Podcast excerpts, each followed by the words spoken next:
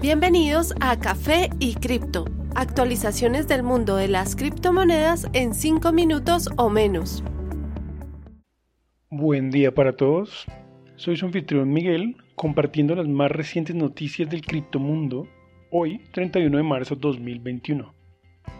Bitcoin continúa recuperando su precio, ubicándose a 58.500 actualmente. En los últimos dos días su valor se ha incrementado un 6% extra.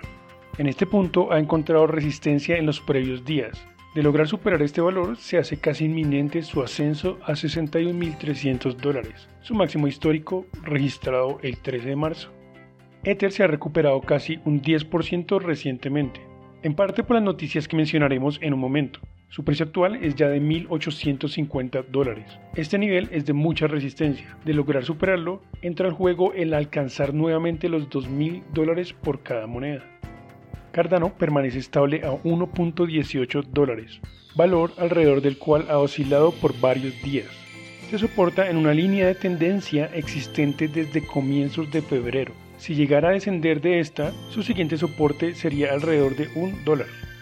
BNB retoma su tercer puesto tras un incremento de más de 15% en los últimos días. Ya se encuentra a 310 dólares. No tiene puntos notables de resistencia, por lo cual es muy posible que continúe subiendo y pronto alcance su máximo de 360 dólares aproximadamente. Esa sería la situación actual de las monedas en el top 5.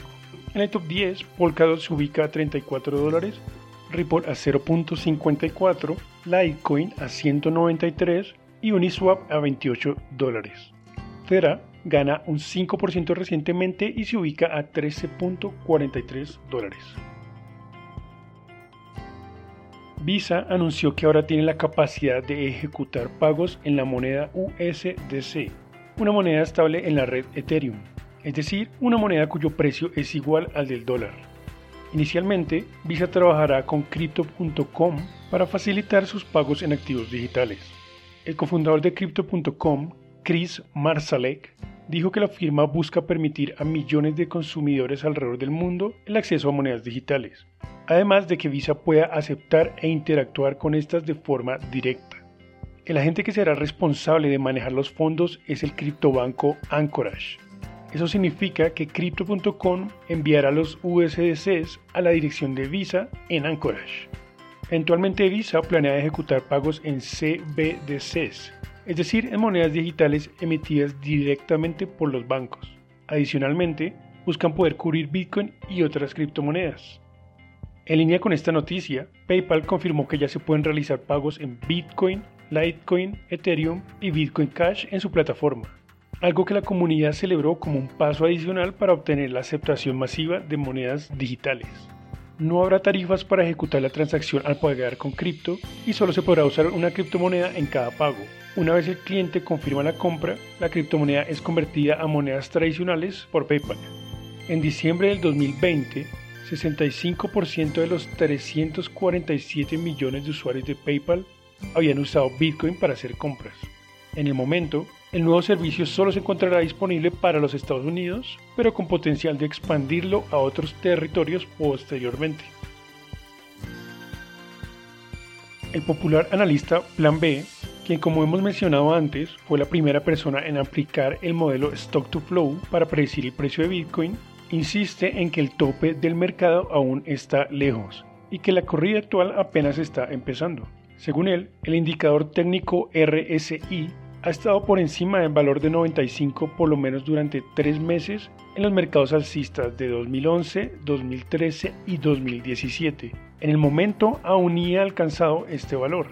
Sin embargo, y a pesar de que solo llevamos cuatro meses en este ciclo alcista, advierte que Bitcoin tiene fuertes riesgos, como es la posible provisión por parte de los gobiernos. Menciona también que la avaricia y el miedo en algún momento se van a tomar el mercado cripto.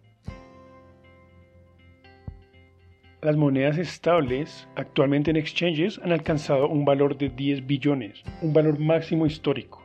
Esto puede ser considerado como algo positivo para el mercado cripto en general, pues estarían siendo movidas en preparación para comprar más activos.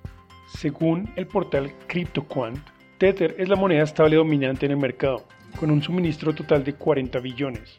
Desde que empezó el 2021, la cantidad de Tether en circulación se ha doblado y se ha multiplicado 10 veces desde hace un año.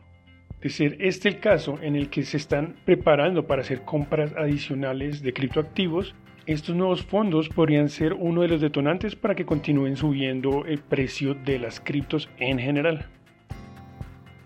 Gracias por su compañía el día de hoy.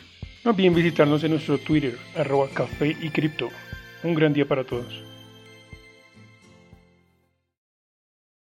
Los artículos y análisis mencionados en este podcast no constituyen una recomendación u oferta de inversión ni una promesa de resultados futuros. Haremos todo lo posible para garantizar la precisión de la información incluida en este podcast sin asumir ninguna responsabilidad por cualquier información faltante o incorrecta. Las operaciones con criptomonedas implican un elevado riesgo, incluyendo pérdida parcial o total del capital invertido y pueden no ser adecuadas para todos los inversores.